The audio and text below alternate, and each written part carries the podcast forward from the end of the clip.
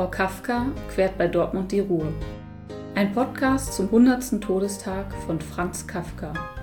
Mit Texten von AutorInnen des Literaturraum Dortmund Ruhe. Moderiert von Lynn Schiffmann. Ein Käfer, tot, tot. Albträume. Ästhetisch, ästhetisch. Gewicht, Lächeln, Albträume, Hungerzwänge, Saufgelage, Schmutz, Lebenssaft. Ich schwöre, ein Käfer, tot. Ich schwöre, ein Käfer, Albträume, Lächeln, Stimme, hysterisch, Gewicht, Gewicht. Ja, Frau Kafka quert bei Dortmund die Ruhe. Ein Podcast zum 3. Juni 2024, dem 100. Todestag von Franz Kafka. Wir sprechen heute darüber, wie der Literaturraum Dortmund Ruhe überhaupt das Thema Kafka nochmal aufgegriffen hat. Und meine Interviewpartnerin dabei ist Cornelia Erdmann. Hallo. Ja, grüß dich. Cornelia hat äh, Germanistik studiert, schreibt selber Texte, ist, ähm, wie gesagt, auch Mitglied im Literaturraum Dortmund Ruhe und hat sich in den letzten Wochen, aber auch generell in ihrem Leben schon sehr viel mit Kafka Kafkas Leben und seinen Texten äh, beschäftigt. Ja, das stimmt. Angefangen hat das natürlich in der Schule und da habe ich überhaupt nichts verstanden. Ich hab, war völlig ratlos und auch während des Studiums habe ich immer einen großen Bogen um Kafka gemacht, weil der mir zu rätselhaft, zu merkwürdig, zu unverständlich, teilweise absurd war. Und dann eines Tages ist mir doch ein Buch in die Hand gefallen, Die Verwandlung und ab da war es um mich geschehen. Dann habe ich nach und nach, nicht alle, aber sehr viele Texte gelesen. Der Prozess, das Schloss und ganz viele Fabeln, seine Tiergeschichten, Bericht vor der Akademie, äh, die kleine Fabel mit der Maus. Du musst nur die Laufrichtung ändern. Dieses Wort, diesen Satz habe ich immer wieder in Erinnerung, wenn irgendwas schief geht. Also Kafka hat schon mein Leben in gewisser Weise geprägt. Und äh, du denkst auch, dass Kafka immer noch, obwohl wir jetzt äh, das, diesen Podcast ja im Zuge seines 100. Todestages produziert äh, haben, du denkst immer noch, dass er hat halt aktuellen Bezug, oder? Ja, unbedingt. Wenn ich allein an äh, den Prozess denke, diesen Bürokratismus, der dort ausgebreitet wird, die Absurdität, mit der Herr K. von hier nach da geschickt wird, überhaupt nicht weiß, was mit ihm geschieht, sich ausgeliefert fühlt und äh, auch keine wirkliche Hilfe bekommen kann, dann ist das aktueller denn je, würde ich sagen. Das stimmt, gerade der Prozess ist für mich auch ein Buch, was ich äh, als Teenager selber auch gelesen habe, zum ersten Mal. Und das mich auch sehr ähm, fasziniert hat. Natürlich merkt man, dass. Ähm, Kafka jetzt nicht im 21. Jahrhundert äh, lebt, aber gleichzeitig sind auch Stellen da, wo man ihn irgendwie eins zu eins doch ins heutige Leben gut setzen könnte und sich vorstellen mhm. kann, dass er ähm, ja, genauso schlecht oder recht klarkommen würde wie, wie damals, denke ich. Das ist ja die Faszination für mich zumindest, die von seinen Texten ausgeht und die mich auch bewogen hat, jetzt mit einem eigenen literarischen Text äh, diese Eindrücke zu verarbeiten. Äh, Kafka war ja ein ungemein genauer Beobachter. Nur mal ein Beispiel, du hast gesagt, naja, nicht modern, aber die Metro gab es ja schon in Paris und als er in Paris war, hat ihn die Metro nicht interessiert. Aber was ihn interessiert hat, war, was die Metro mit den Menschen machte wie die rein und raus gingen, wie die hin und her liefen, wie die suchten, wie die rumhektikten. Das war immer sein Thema. Insofern hat ihn Technik dann indirekt doch schon interessiert, auch Auto, die Geschwindigkeit, nicht das Auto als solches, nicht der Motor, sondern diese Geschwindigkeit. Was macht die mit mir? Mit meiner Wahrnehmung der Umwelt, das Gefühl der Geschwindigkeit, solche Dinge. Und ich finde, das ist etwas, womit wir heute uns mehr beschäftigen sollten. Was machen die Medien mit uns? Also wenn ich das jetzt mal so auf heute übertrage, 100 Jahre später. Nicht nur einfach gucken, was können die Medien, sondern was machen die mit uns? Und da finde ich, ist ein guter Einstiegspunkt auch über Texte von Kafka für mich, äh, mich mit der Gegenwart auseinanderzusetzen. Ja, du bist auch nicht die Einzige. Ähm, eine weitere Autorin aus unserem Netzwerk, die Stefanie Augustin, hat ihren Text auch direkt mit Technik in dem Sinne verbunden, dass sie Kafka auf eine ähm, Zeitreise schickt in der Eisenbahn. Ja, da hören wir mal ganz kurz rein.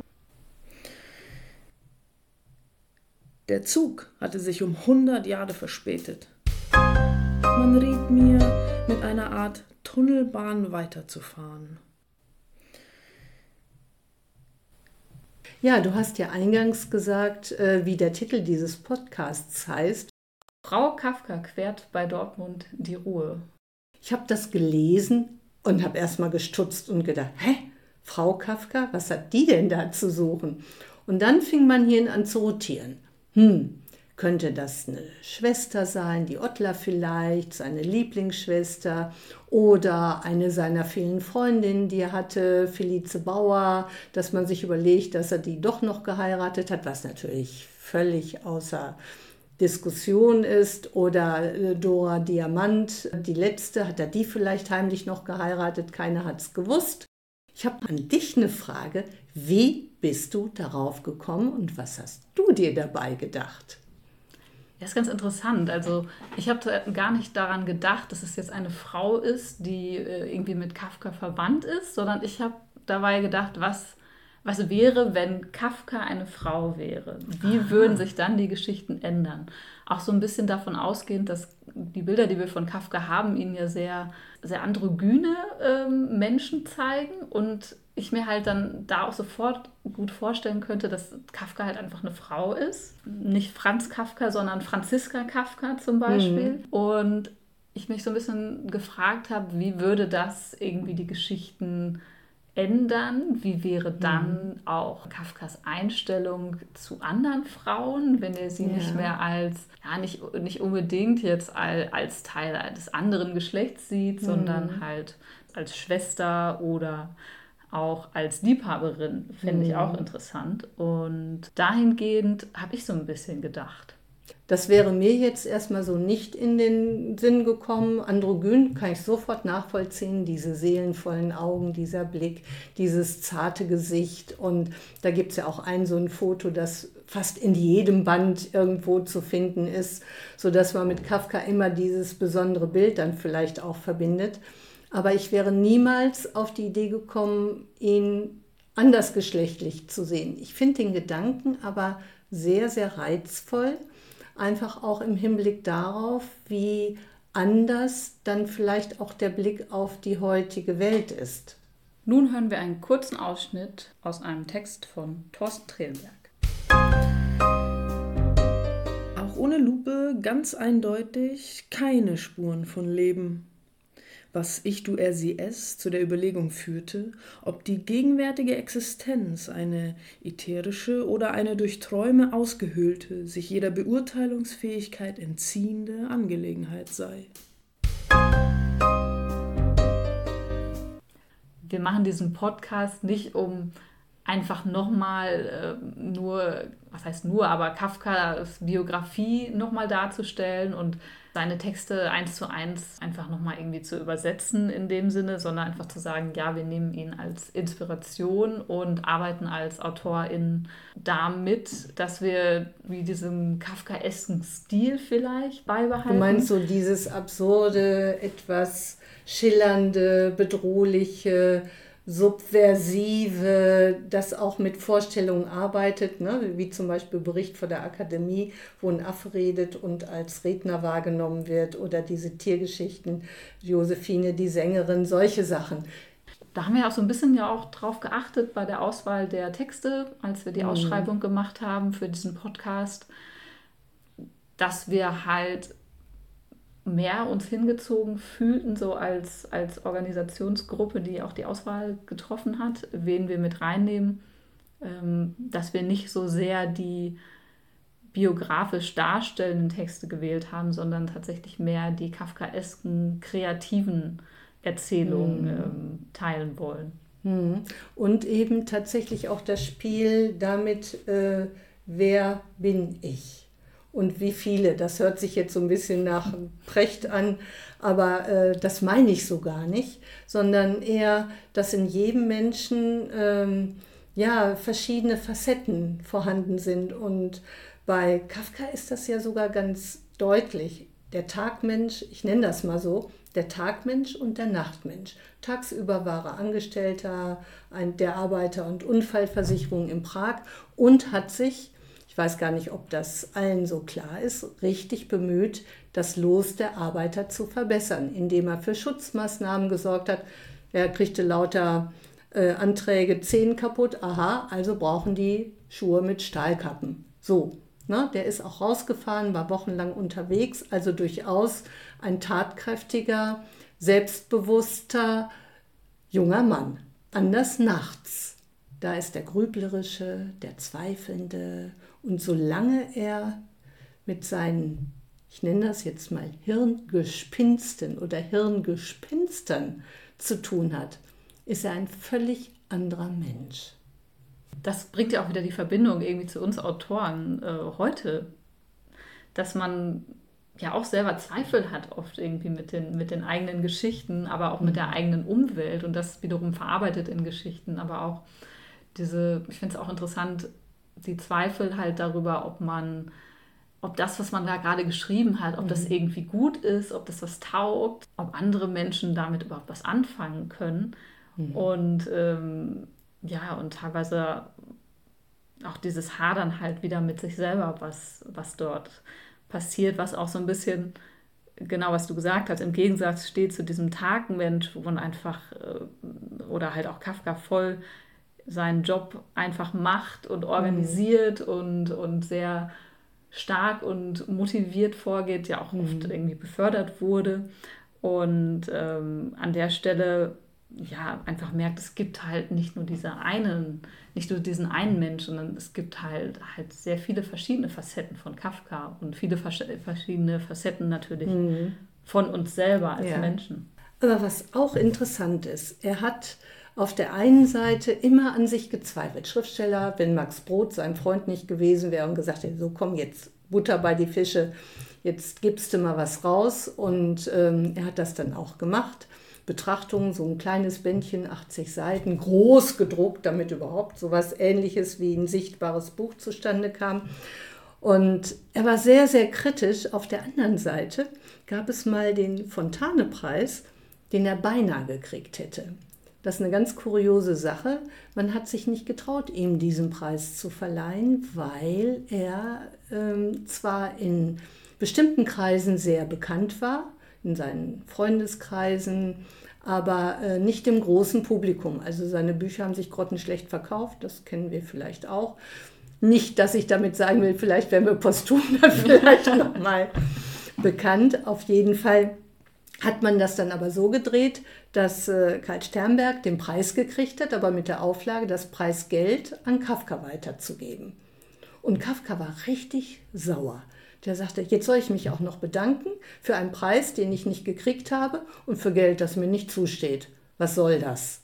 Ich finde diese Geschichte, ich habe sie auch, äh, ich habe das auch gelesen und ich finde es halt schon so lustig, dass es eigentlich äh, ja schon wieder so eine Kafka-Geschichte sein ja, könnte, genau. weil es absolut absurd ist, ja. jemandem einen Preis zu verleihen äh, der dann das Geld aber dafür nicht behalten darf, sondern an einen anderen weitergibt, dem man eigentlich den Preis verleihen wollte, das aber sich irgendwie nicht getraut hat. Und, mhm. und ähm, das ist ja wirklich so eine Geschichte, die, die hätte Kafka selber schreiben können äh, in so dieser ja. Art und Weise. Und ähm, ja, großartig eigentlich. Aber auch da wieder Gegenwartsbezüge, wie werden Preise verliehen? Nur mal so am Rande erwähnt. Ne? Aber was man ja auch alles über Kafka vielleicht nicht weiß oder zumindest doch nochmal hervorheben sollte, wir haben ja eben schon gesagt, Tag- und Nachtmensch. Äh, Kafka war wirklich ein richtig guter Sportler. Der hat sogar mal davon geträumt, bei der Olympiade in Amsterdam als Schwimmer mitzumachen und zu siegen. Er wollte Olympiasieger im Schwimmen werden. So. Ne? Er war ein guter Ruderer, er konnte reiten, er hat ausgedehnte lange Wanderungen gemacht und Gegenwartsbezug. Er war Vegetarier. Damals schon. Das war diese Freikörperkulturbewegung, die Wandervogelbewegung, die haben ja auch teilweise eine sehr asketische Lebensweise gepflegt und Kafka war davon sehr angetan. Auch hier nochmal wieder so eine Anekdote am Rande. Es ähm, gibt das sogenannte Müllern. Ein Herr Müller hat eine Fibel herausgegeben mit lauter Übungen, wie man seinen Körper stellt. Und Kafka hat jeden Morgen, Sommer wie Winter, am offenen Fenster eine Viertelstunde diese Übung gemacht und war trotzdem mit seiner Brust, mit seiner Brustmuskulatur nicht zufrieden. So viel zur Eitelkeit von Kafka.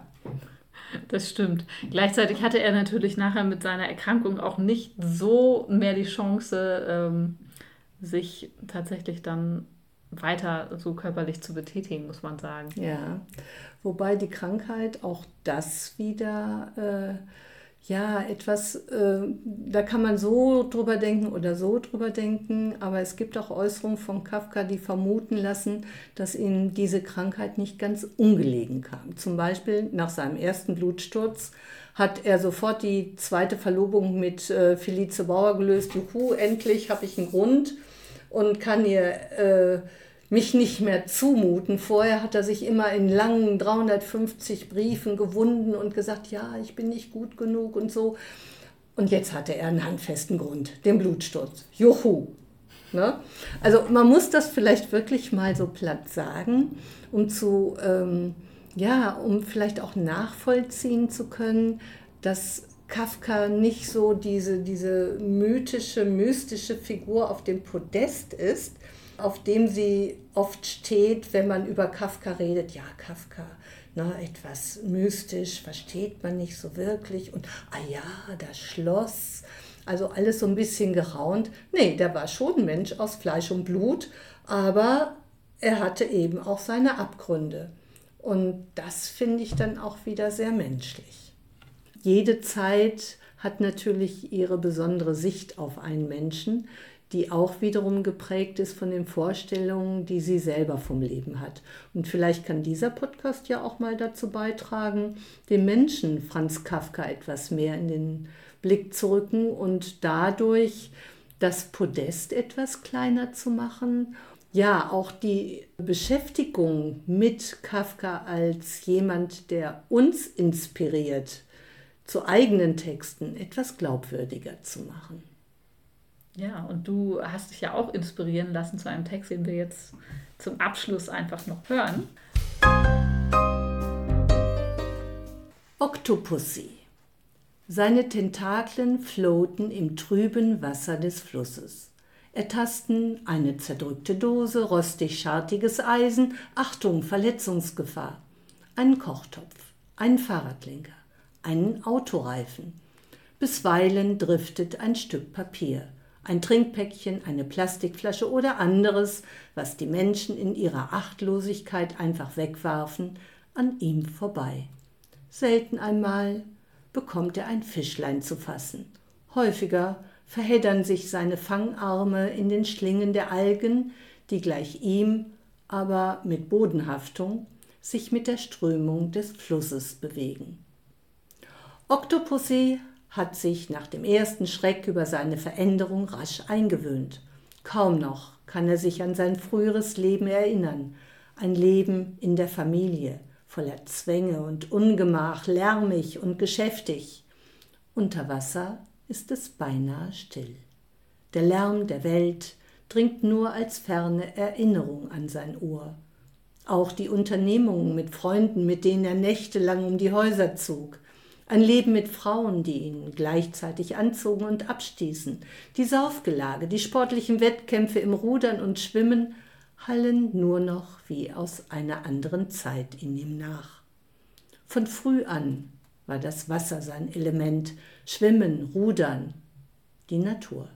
Kaum vorstellbar, dass er das Leben geliebt, den Kampf mit Kälte und Hitze regelrecht herbeigewünscht hatte, doch schon in seinem wilden damaligen Leben gab es die Nächte, die langen Schlaflosen, die hirnstürmischen, die albtraumhaft mit Visionen von Gesetzeskraken, Hungerzwängen, Folterqualen.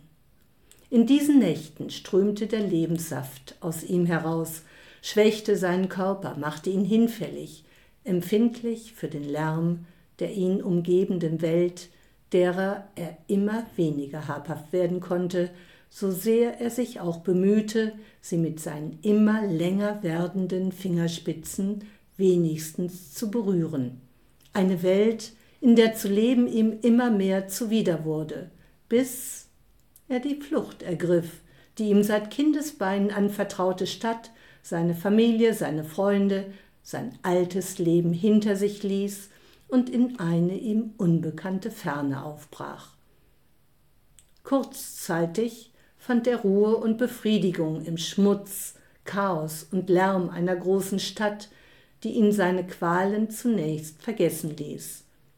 Die Kloake, die Fluss zu nennen, einem unbotmäßigen Euphemismus gleichgekommen wäre, dieses Gewässer, das die Stadt durchfloss, zog ihn magisch an. Stunde um Stunde, Tag um Tag verbrachte er an ihren von Unrat gesäumten Ufern, atmete den fauligen Geruch des Wassers ein, warf all seine Gedanken, Ängste und Visionen in die trüben Fluten und schließlich sich selbst. Nun ist er Teil dieses Wassers, was er zunächst als gerechte Strafe betrachtete für das nutzlose, unwürdige Leben, das er geführt hatte. Inzwischen aber, zu seinem Erstaunen, fühlt er sich in seinem Element. Octopussy wedelt sacht mit seinen Tentakeln. Dies ist die ihm gemäße Umgebung. Endlich daheim. Die nächste Folge von Frau Kafka quert bei Dortmund die Ruhe erscheint am 3. Februar 2024 mit Texten von Hans-Ulrich Häuser, Stefanie Augustin und Thorsten Trehlberg. Das war Frau Kafka quert bei Dortmund die Ruhe. Eine Produktion von und mit Texten des Autorinnennetzwerks Literaturraum Dortmund Ruhe. Gefördert vom Kulturbüro der Stadt Dortmund. Gelesen von Cornelia Erdmer und Mona Mais. Mit Musik von Kevin MacLeod. Zu hören war der Grand Waltz Trio Allegro. Mehr Informationen zu den Quellen des Podcasts und zum AutorInnen-Netzwerk auf www.literaturraumdortmundruhe.de und auf Instagram at Literaturraum Dortmund Ruhe.